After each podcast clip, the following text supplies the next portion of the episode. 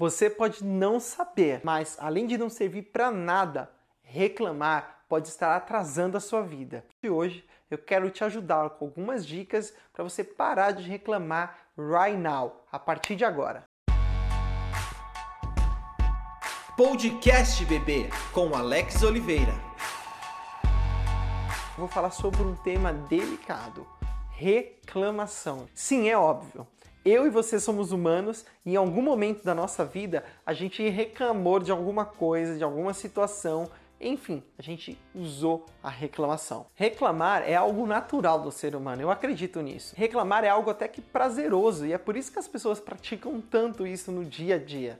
Quando você reclama, você se conforta, percebe como é gostoso reclamar das coisas? O que não é tão óbvio assim é que reclamar, além de não ajudar, ele pode estar fazendo mal atrasando a nossa vida. Eu parei para pensar sobre esse tema, como ele é difícil de se explicar, de conversar sobre, porque é algo muito interno que talvez a gente não dê muita atenção. Mas pode ter certeza, o bichinho da reclamação está dentro de você, dentro de mim, e ele pode estar nos atrapalhando. E para exemplificar isso, eu lembrei de um personagem que meu irmão assistia em um desenho dos anos 90 e etc, que era o Harvey. Ele era um personagem que reclamava muito, muito, muito.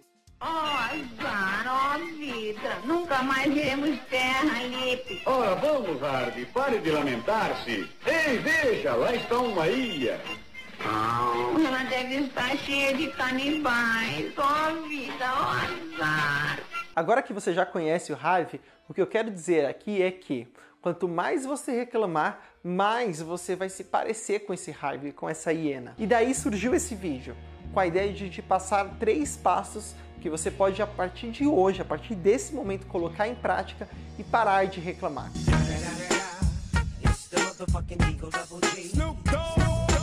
Então vamos a eles. A minha primeira sugestão, o primeiro passo, é que você observe ao seu redor. Uma das grandes vantagens do ser humano e que eu utilizo muito é aprender observando os outros. Eu, por exemplo, eu julgo muito as pessoas que eu tenho como referência a partir do resultado delas. Então, neste primeiro passo, eu quero que você observe as pessoas ao seu redor e você identifique aquelas que reclamam muito, aquelas que são estilo Harvey na sua vida. E aí, se você já pensou, identificou essas pessoas, pensa se ela reclama geralmente no passado, no presente ou no futuro, ou nos três. Para te ajudar, o passado é aquelas pessoas que olham e contam as suas histórias, as suas lembranças, sempre de uma perspectiva negativa, reclamando.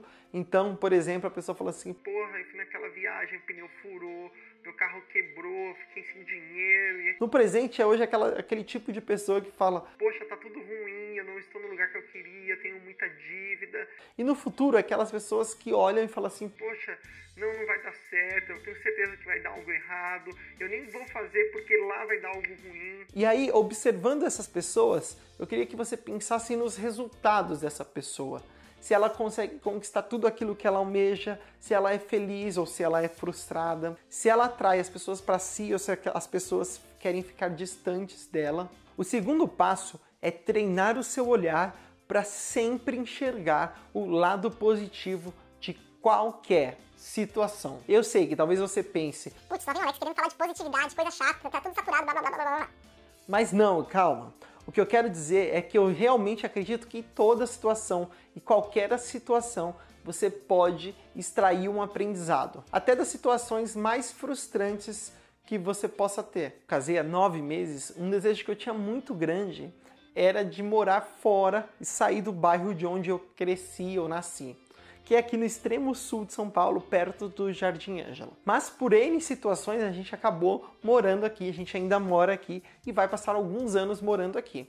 De início, eu fiquei frustrado até antes do casamento e etc. Mas depois, aplicando essa técnica de treinar o olhar, eu identifiquei várias coisas legais e positivas, como estar mais próximo da minha família, como ter um dinheiro extra para fazer outras viagens, fazer outras coisas, aprender coisas novas, investir em outras coisas que a gente não conseguiria caso a gente tivesse comprado um apartamento etc. Então esse segundo passo é muito importante. Você precisa treinar e se vigiar para enxergar sempre algo positivo, alguma lição em todas as situações, inclusive e principalmente nas situações que você tem vontade de reclamar. E o terceiro passo é colocar em prática o eu não vou reclamar. É isso mesmo, o terceiro passo é você colocar em prática colocar como objetivo um período para você não reclamar. Então, seja uma semana, um mês, alguns dias. Você precisa colocar uma meta para você não reclamar de nada, independente da situação. E se você não conseguir usar o passo 2,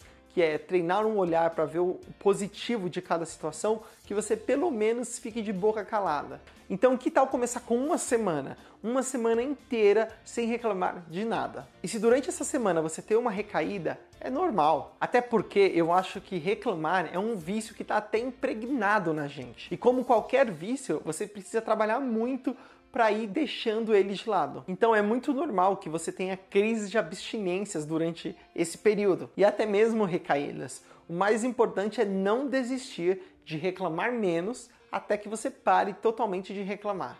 Isso é totalmente possível. Agora que eu falei desses três passos, eu quero deixar um bônus para você. Cuidado com o vitimismo. Cara, eu sou um merda, meu irmão.